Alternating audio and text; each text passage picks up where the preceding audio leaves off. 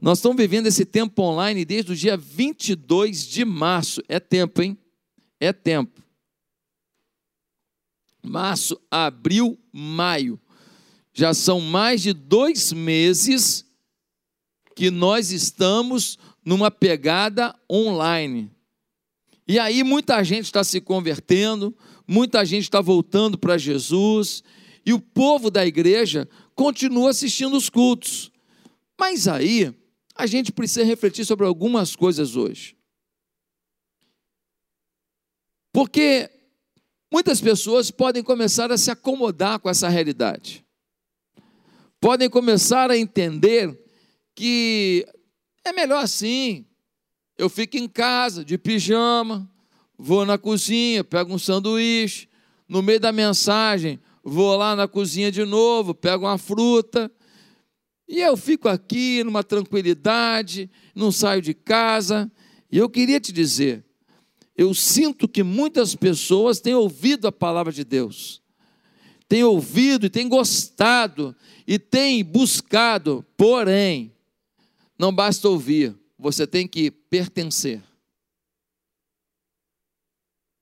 O online é maravilhoso, mas você não pode ficar no online. O online não pode ser tudo. Você não pode viver do online, você precisa de pessoas na sua vida. Você precisa de olho no olho. Você precisa de alguém que chame a sua atenção, fala, ó, oh, você não está vindo à igreja, como é que você está? O que está vendo? Ô, oh, eu vi sua mulher meio triste, você está com algum problema, posso ajudar? Nós precisamos de pessoas. Nós precisamos de discipulado. Nós precisamos orar por alguém e receber a oração de alguém. Nós precisamos sentir a comunhão do corpo de Cristo. Nós precisamos que alguém nos dê um desafio para que a gente participe de algum projeto de Deus. Nós não podemos ficar na sala de casa ou na cama do quarto achando que está bom, que é suficiente. Você não pode desprezar aquilo pelo qual Cristo morreu. Em Efésios 5 diz que os maridos devem amar as suas esposas como Cristo amou a igreja, a ponto de se entregar por ela. Veja só, Cristo morreu pela igreja. Quem disser que ir para a igreja, estar tá na igreja, não é necessário, não é tão importante, está agredindo um princípio bíblico está desprezando aquilo pelo que Jesus morreu. Então, online é maravilhoso, porque a gente varre a terra com a palavra de Deus. Milhares de pessoas participam do nosso culto ao vivo e assistem depois, maravilhoso. Mas olha, nós temos que ser igreja. E igreja se relaciona. Igreja não fica só no zap zap, não, meu amigo. Igreja não é só no chat, não, meu filho. Igreja tem cheiro de gente e às vezes nem é tão agradável. Igreja tem relacionamento e às vezes nem é tão agradável, mas é necessário, porque nos aperfeiçoa. Mas que igreja que eu quero viver? Qual é a igreja que eu tenho que pertencer? Bem, antes de tudo, precisamos entender o que significa a palavra igreja. A palavra igreja é no grego eclesia, que significa basicamente os chamados para fora. No grego clássico também era usado para indicar assembleia, reunião. Igreja é uma instituição dos salvos dentro de uma comunidade com a visão para fora. Essa é a definição bíblica. A igreja tem algumas características que de, determinam se ela realmente é a igreja do jeito que Deus determinou. E aí você me diz, tá, mas como é que eu vou saber isso? Tem uma igreja na Bíblia que ela é elogiada o tempo inteiro. Ela teve um diferencial incrível. Essa igreja, na minha opinião, é a igreja que representa de forma mais clara a essência desse Novo Testamento e a igreja de Antioquia. Por isso eu gostaria de ler um texto com você, porque com base na história da igreja de Antioquia, nós temos os princípios da igreja no modelo de Deus. Eu quero que você viva uma igreja, mas no modelo de Deus, não no modelo de Josué. Não no modelo de um homem, de um pastor, de um líder, no modelo de Deus. Por isso, abra sua Bíblia agora em Atos capítulo 11, nós vamos ler do verso 19 ao verso 30. Atos 11, 19 ao 30. A igreja em Antioquia. Nós lemos assim, Atos, Atos 11, 19 a 30, diz assim: Os que tinham sido dispersos por causa da perseguição desencadeada com a morte de Estevão, chegaram até a Fenícia, Chipre e Antioquia, anunciados, anunciando a mensagem apenas aos judeus. Alguns deles, todavia, cipriotas e sirineus, foram a Antioquia e começaram a falar também aos gregos, contando-lhes as boas novas a respeito do Senhor Jesus. A mão do Senhor estava com eles, e muitos creram e se converteram ao Senhor. Notícias desse fato chegaram aos ouvidos da igreja em Jerusalém, e eles enviaram Barnabé a Antioquia. Este ali chegando e vendo a graça de Deus, ficou alegre e os animou a permanecerem fiéis ao Senhor de todo o coração. Ele era um homem bom, cheio do Espírito Santo e de fé, e muitas pessoas foram acrescentadas ao Senhor. Então Barnabé foi a Tarso procurar Saulo, e quando o encontrou, levou-o para Antioquia. Assim, durante um ano inteiro, Barnabé e Saulo se reuniram com a igreja e ensinaram a muitos. Em Antioquia, os discípulos foram pela primeira vez chamados cristãos. Naqueles dias, alguns profetas desceram de Jerusalém para Antioquia. Um deles, Ágabo, levantou-se pelo Espírito predisse que uma grande fome sobreviria a todo o mundo romano, o que aconteceu durante o reinado de Cláudio. Os discípulos, cada um segundo as suas possibilidades, decidiram providenciar ajuda para os irmãos que viviam na Judéia.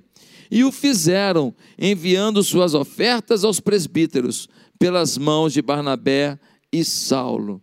Agora abra em Atos capítulo 13, nós vamos ler apenas o versículo 1 ao 3. Diz assim: Na igreja de Antioquia havia profetas e mestres.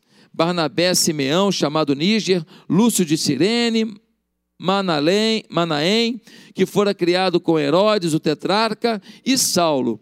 Enquanto adoravam o Senhor e jejuavam, disse o Espírito Santo: Separe-me Barnabé e Saulo para a obra a que os tenho chamado. Assim, depois de jejuar e orar, impuseram-lhe as mãos e os enviaram. Queridos, a igreja de Antioquia, ela tem uma história e tem um formato de vida que nos credencia dizer: essa igreja é uma igreja no modelo de Deus. É uma igreja impressionante. É a igreja que vai iniciar a obra missionária pelo mundo. É a igreja que bancou a saída de Paulo e Barnabé para começar a evangelizar todo mundo não judeu, o mundo gentio. É uma igreja que faz obra social. É uma igreja que mandou dinheiro para os pobres de Jerusalém. É uma igreja que faz missões, que faz obra social. É uma igreja que prega. É uma igreja que vive o evangelho. É uma igreja cheia do poder de Deus. Pensa numa igreja, Antioquia. Agora, com base na vida de Antioquia, nós podemos dizer como que é uma igreja no modelo de Deus. Porque eu não quero ser igreja, ah, uma igreja bonita, uma igreja com pintura, uma igreja com cadeira. Não! Nós queremos ser o que Deus quer que a gente seja. E você tem que pertencer a uma igreja assim. Por isso, a igreja no modelo de Deus é, primeiro, a que está debaixo da direção do Espírito Santo. Muitas vezes a estrutura da igreja vai crescendo e a gente pode achar que os especialistas podem agir e decidir, mas não. A igreja sempre precisa ouvir a voz do Espírito Santo. Ela pode não ter especialista, pode ter especialista, ela pode não ter muitos pastores, pode ter muitos pode ter um monte de pastor, ela pode ter pouco povo ou ter muito povo, não importa no tamanho ou na, na potencialidade, o Espírito Santo de Deus, o Deus vivo, tem que falar e agir e discernir para a gente. Dá uma olhada no versículo 21. No versículo 21 de Atos 11, nós lemos assim: A mão do Senhor estava com eles. A mão do Senhor estava com eles. Não era a mão do, do pastor, não era só a mão do irmão, não era só a mão do amigo, era a mão do Senhor. Essa mão que não pode faltar, não pode faltar na igreja, não pode faltar na tua vida, porque você é a igreja. Muitos de nós estamos confiando nas nossas forças, no nosso talento, nos nossos recursos, nas nossas empresas. Estamos confiando naquilo que nós podemos fazer, mas aonde está a mão do Senhor? onde está a sua dependência de Deus, aonde você se esmaga para que a voz de Deus e a mão de Deus seja diferencial na sua vida. Dá uma olhada só nessa igreja. A igreja não pode ser conduzida por método, líderes, ideias, planos, se antes, durante e depois não tiver a confirmação de Deus. Eu não sou contra método, eu não sou contra estratégia. Quem é contra isso não entende nada. Estratégia e método está tá na Bíblia inteira. Mas nós não podemos confiar no método que Deus não está provando, na estratégia que Deus não está dando. Essa é a questão. Deus estava com a igreja e não por acaso, eles estavam buscando a Deus, a graça de Deus estava com eles. Quem chegava notava. O Barnabé, ele foi mandado de Jerusalém pelos apóstolos. Vai lá em Antioquia, disseram que tem uma igreja lá. Disseram que tem uma igreja cristã lá. Ele chega lá, quando ele chega lá, diz o texto que ele ficou o quê? Encantado. Ele ficou perplexo. Ele falou: Meu Deus, nós estamos lá em Jerusalém, só apóstolo, só gente preparada pregando evangelho. E de repente tem uma igreja em Antioquia que a gente não sabe nem como é que ela começou, cheia da graça, cheia do poder de Deus, cheia de gente amorosa, temente a Deus. Queridos, Atos 13, 2 e 3, nós acabamos de ler Olha o que diz aqui no versículo 2: Enquanto adoravam o Senhor e jejuavam, disse o Espírito Santo: Separe-me Barnabé e Saulo para a obra, para os que o tenham chamado. Estavam jejuando, adorando. Não é uma igreja que vive só do fazer, vive do ser, vive do estar. Não é só fazer para Deus, é estar em Deus. Não é só executar, é perceber. Estavam adorando, louvando a Deus e jejuando, abrindo mão de sua vontade de alimentação, para poder o corpo se unir à alma e ao espírito, todo o corpo unido, dizendo: Eu estou num propósito. O corpo diz: Você está com fome. Aí a alma diz: Vamos comer. Aí o espírito diz: Esquecer, nós estamos no propósito. Então o seu corpo, alma e espírito se unem num propósito com Deus, dizendo: Deus, eu estou jejuando por causa disso, eu quero mais de ti, eu quero mais da tua presença. Gente, ano passado, a gente pediu a Deus um tema para o ano. Nós oramos, falamos, Deus, qual é o tema para o ano? E Deus nos deu o tema: generosos como o Pai. Quando Deus dá o tema, é impressionante o que acontece. Ano passado, nós botamos milhões na obra de Deus. Eu nunca vi tanta generosidade, o povo ofertando, o povo trabalhando, e a gente botou milhões na obra de Deus. Muita gente comeu, muita gente saiu de droga, muita gente foi apoiada por causa da obra social dessa igreja. Agora, olha o detalhe: foi o ano que a gente ganhou uma propriedade para fazer uma igreja, lá em Campo Grande, que vale também milhões. Foi o ano que a gente ganhou uma, uma propriedade para fazer o Centro de Recuperação Independente Químico, que também vale milhão. Ou seja, generosidade que se dá é generosidade que se recebe. O maior investimento que você pode fazer é generosidade. E ano passado Deus nos deu o tema e confirmou o tema. Agora esse ano, pedimos a Deus, qual é o tema, Senhor? Aí Deus nos deu o tema: retorno à essência.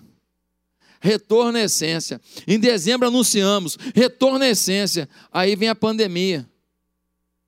Aí ninguém precisa comprar carro novo para mostrar para os outros.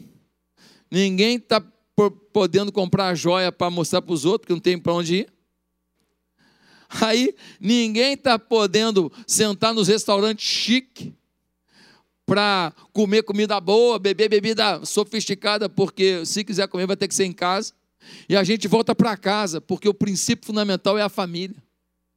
A gente volta para casa para falar como é que está a família, como é que está o filho, como é que está o marido, como é que está a mulher. Como é que está o meu lar? Nós estamos em Deus, nós estamos firmados no Senhor, a gente se ama ainda, a gente se respeita. Como está a nossa intimidade? Retorna à essência, é a casa da gente, o centro de poder de Deus na nossa vida é a nossa casa, o centro de manifestação de Deus na nossa história é a nossa casa. Meu Deus, quando Deus está no controle, quando o Espírito fala, os temas são dados pelo próprio Espírito.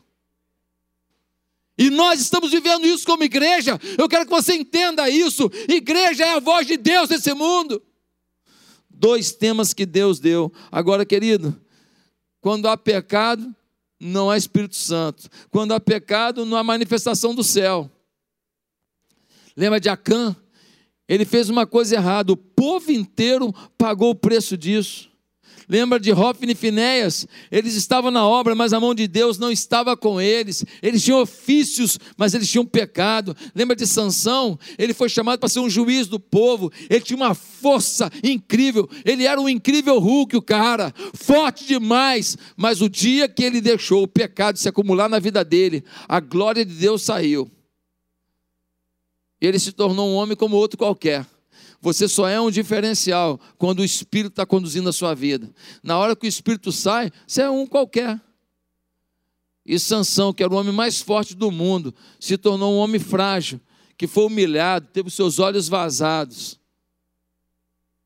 Quantas vezes achamos que nós somos os tais, esquecemos que Deus é o tal em nós. Ah, queridos, queremos ser contextualizados Contextualização queremos, mas isso não quer dizer perdição. Contextualização é válido. Queremos ser uma igreja moderna, inteligente. Isso não significa que vamos abrir os valores daquilo que cremos em Deus e na palavra de Deus. Eu gosto da frase do Gandhi, aquele grande líder indiano que disse: No vosso Cristo eu creio, eu só não creio no vosso cristianismo. Ah, meu Deus, quantas pessoas que estão desejosas de vir para a igreja, mas eles querem ver em nós algo diferente. Eles querem ver em nós uma dependência do Espírito Santo. O Espírito Santo tem conduzido sua vida?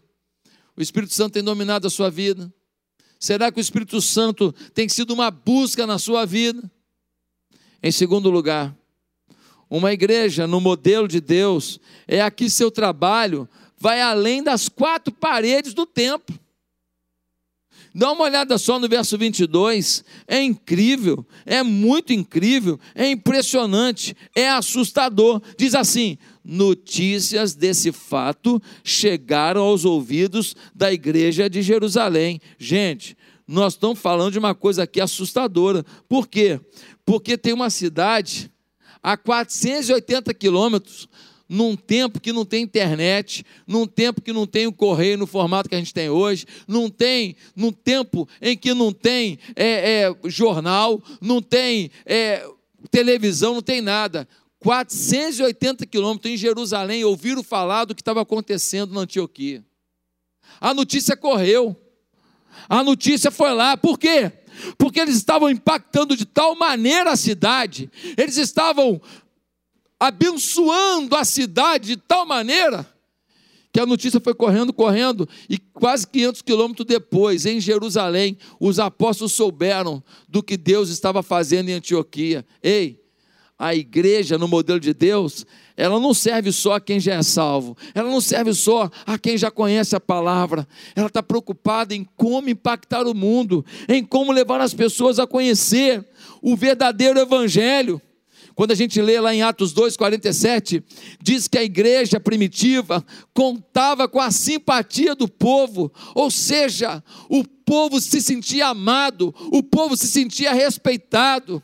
É bem verdade que tem gente que vai ter oposição à igreja só por ser igreja. Faz parte. Faz parte. Nesse momento agora de pandemia,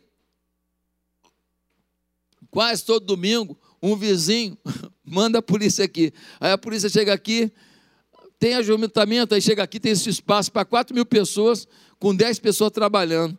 Aí a polícia vai embora, perde tempo. Por quê? Porque eles querem perseguir a igreja, essas pessoas que chamam a polícia. Tem gente assim? Tem. Que nós amamos e um dia eles vão estar aqui na igreja louvando a Deus. Eu tenho certeza disso. E nós os amamos e oramos por eles. E talvez alguém esteja até escutando agora isso aí. Você que já ligou para a polícia, está aí, né? Deus te abençoe. Mude a sua história conosco. Nós amamos você. Meus amados irmãos, a igreja está preocupada em suprir a carência dos homens no momento que vivemos. Não adianta eu dar uma resposta hoje para um homem de antigamente. A carência hoje é outra. O problema é outro.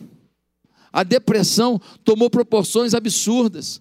Alguns falam, é, a economia. Você vai para a Suécia, você vai para o Japão, você vai para a Suíça e os índices de, de suicídio são enormes. E a economia era em cima. Por quê? Porque o dinheiro não supre essa carência de dentro do homem, essa carência existencial que só o Espírito Santo de Deus pode suprir. Muitos estão achando que quando a economia do Brasil crescer, o país avançar, que nós vamos resolver o problema, vai todo mundo viver uma vida feliz. Não é verdade. Japão, Suíça, Suécia, Noruega provam isso para a gente. Nós precisamos saber que o homem precisa do Espírito Santo de Deus. E a igreja precisa então ir lá fora, fora das quatro paredes.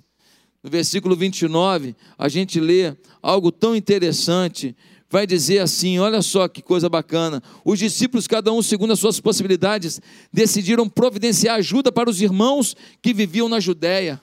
Eles estavam lá na Antioquia, no meio de perseguição do Império Romano. O que, que eles fizeram? Levantaram uma oferta para ajudar os pobres de Jerusalém uma grande fome estava chegando sobre o império, e eles disseram: vamos ajudar os nossos irmãos, vamos ajudar os que precisam, vamos ajudar os que têm fome. É uma igreja que não está focada no seu umbigo, é uma igreja que fala do evangelho para fora e que pratica o evangelho para fora. Pastor, é, então, para eu ser igreja, eu tenho que olhar para fora? É isso mesmo. Se você não olha para fora, você pensa que está na igreja, mas não está 100% não. Está mais ou menos. Porque Deus quer te usar para isso. Nos anos 80, veio um movimento no Brasil falando da importância de olhar o homem de forma holística, corpo, alma e espírito. E a máxima era a seguinte: corpo sem alma é defunto, e alma sem corpo é fantasma. Dizendo, olha, ser humano é corpo, alma e espírito. Temos que atender a tudo. Aí alguém fala assim, pastor, mas a igreja está muito diferente, ela é muito modernizada e tentando atingir as necessidades de todo mundo. Essa igreja não é como a de antigamente. Sim, ela não é como a igreja de antigamente, porque ela não é uma igreja para antigamente, é para hoje. É para hoje. Queridos, nossa igreja conhece, nossa comunidade conhece a nossa igreja, seu bairro conhece você, sua vizinhança conhece você. Quais são as dores que as pessoas estão vivendo? Quantos estão se divorciando próximo de você no trabalho, na rua, na esquina? Quantos Quantas pessoas que estão desesperadas financeiramente nesse tempo de pandemia perto de você? Quantos estão chorando porque um ente querido se foi? Nós perdemos três irmãos membros da igreja e mais parentes e membros da igreja.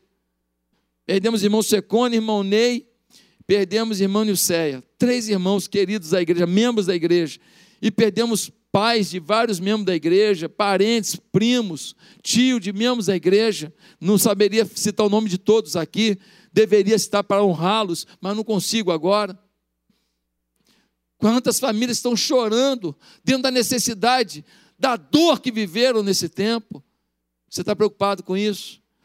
A igreja precisa responder ao clamor do coração desse momento que vivemos. Precisamos saber o que as pessoas estão sentindo, aonde está doendo, por que do choro, como a família está, por que, que os jovens estão se drogando, como que os jovens estão pensando a vida, como que eles estão recebendo esse aparelhamento que foi feito nas escolas para dizer para eles que família não vale tanto. Não são todos os professores, não, mas muitos. Queridos, terceiro lugar, a igreja no modelo de Deus é a que não relativiza a palavra de Deus. Nós vivemos a pós-modernidade. Na pós-modernidade, tudo é relativo, é certo? Não, depende, dep tudo depende. Quando eu era moleque, certas coisas eram certo e errado. Agora, tudo é relativo. O que era errado, agora não, mas se o cara quiser, pode. Mas vem cá, mais cocaína não é, não é errado, não? Não. E fumar maconha? Não.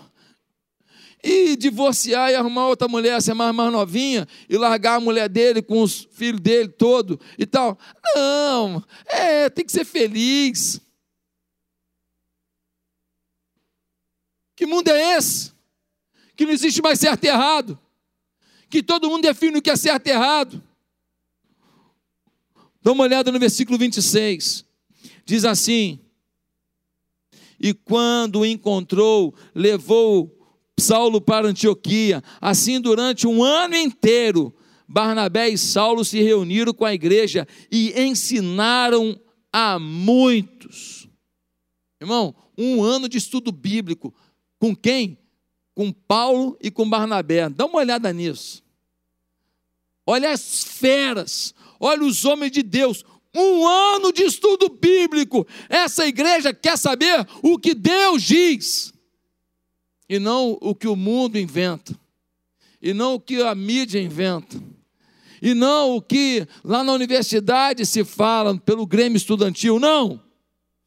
Eles querem ensinar a palavra de Deus. A igreja não é guiada por sonhos, visões, revelações, sentimentalismos, experiencialismos, mas pela palavra de Deus. É a Bíblia que é a nossa regra de fé e prática. Ah, pastor, eu amo muito a Deus, eu tenho muito contato com Deus, mas quanto você tem contato com Bíblia? Bíblia eu leio pouco, pastor. Bíblia eu mais ou menos.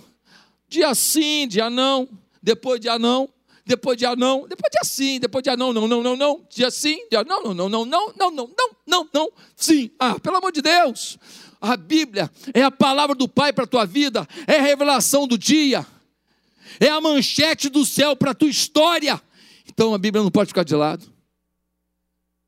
Ah, pastor, eu estou gostando de ouvir as mensagens do Senhor, estou assistindo as lives que o Senhor faz todo dia, que maravilha, eu estou gostando. Ei, não viva só do que eu produzo ou do que alguém produz, viva do que você recebe direto do céu na palavra. Queridos, tem gente que só quer incentivo, palavra motivacional. Ei, a Bíblia traz exortação. A Bíblia diz assim: não faça. A Bíblia diz: mude. A Bíblia diz: se transforme. A Bíblia diz: ei, chega. A Bíblia diz: isso é pecado. A Bíblia diz: não vale a pena.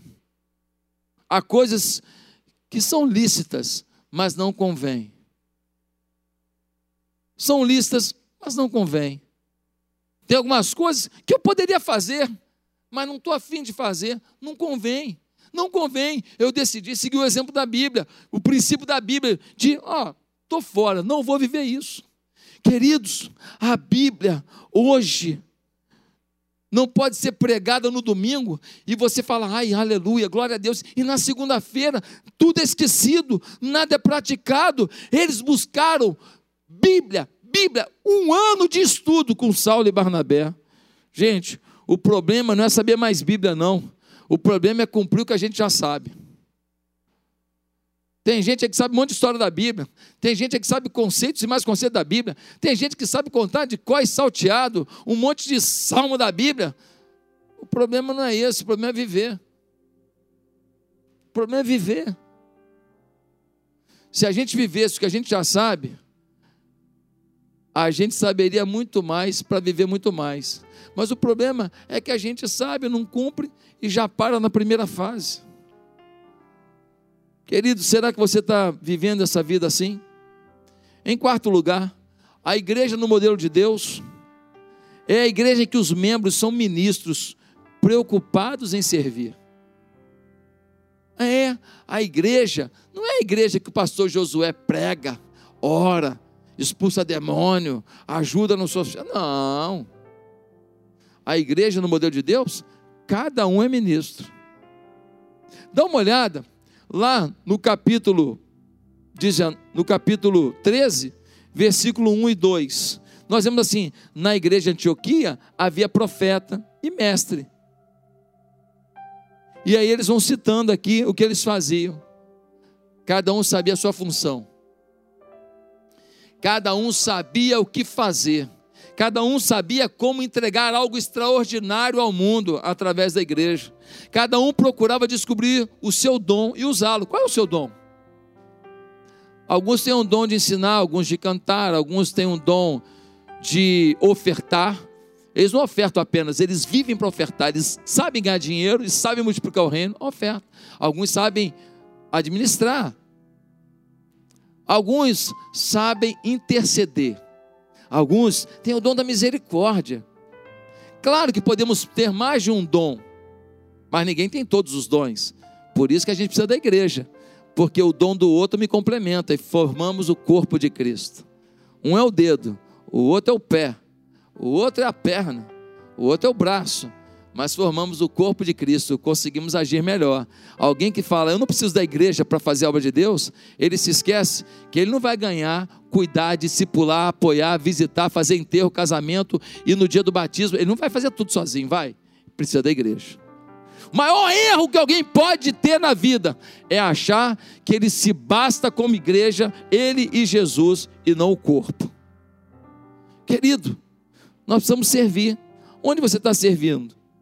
Um dia desse, uma irmã falou para mim: Pastor, eu estou meio solitária, porque minha família está morando em outros lugares. Eu disse para ela: se voluntárie, se voluntarie para trabalhar no Casa de Paz, ajudando os novos convertidos, porque aí você vai ter todo dia gente para ter contato, cuidando deles, discipulando, orientando. E ela falou: Pastor, vou fazer isso. Eu fiquei tão feliz com a atitude dela. Mas em último lugar, qual é a igreja no modelo de Deus? é a que cada membro está comprometido em levar pessoas a conhecer Jesus de verdade. Dá uma olhada no versículo 19 e 20, que eles estavam crescendo, crescendo, e um monte de gente chegando para a igreja.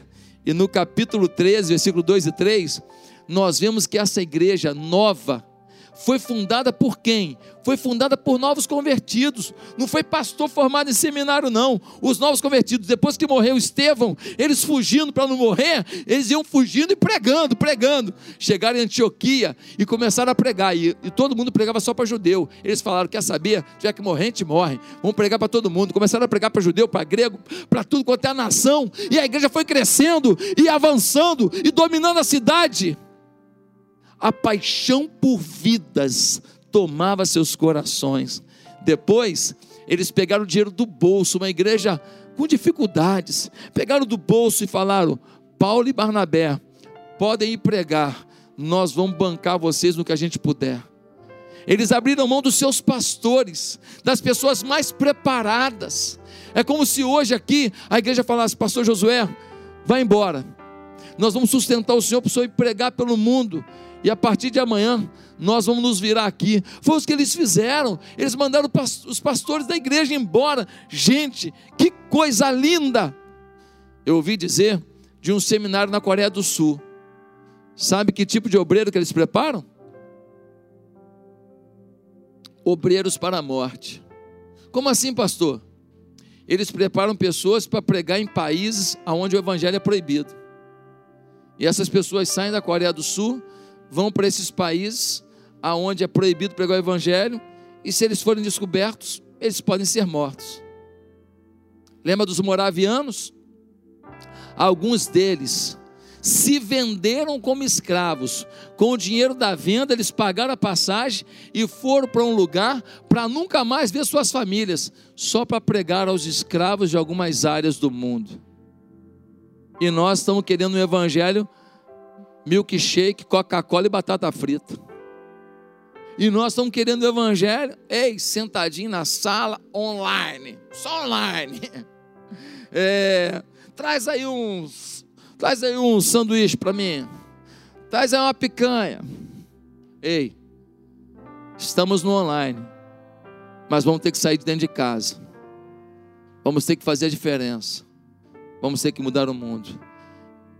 Eu queria ler para você uma frase. Elton Trueblood diz: No cristianismo primitivo, não havia prédios imponentes, seminários teológicos faculdades cristãs, escola dominical e corais. Apenas grupos de crentes, pequenas comunidades. Não tinham nem o Novo Testamento. Tudo que tinham era a comunhão.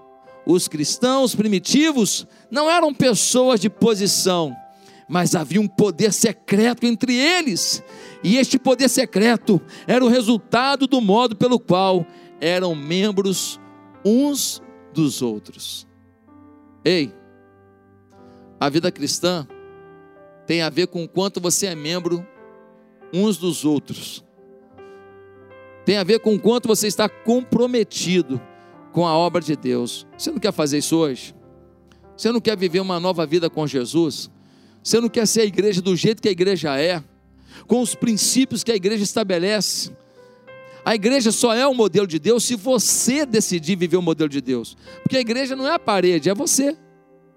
A igreja vai além das quatro paredes. Quem pode ir? Você. Deus quer te usar para algo maior.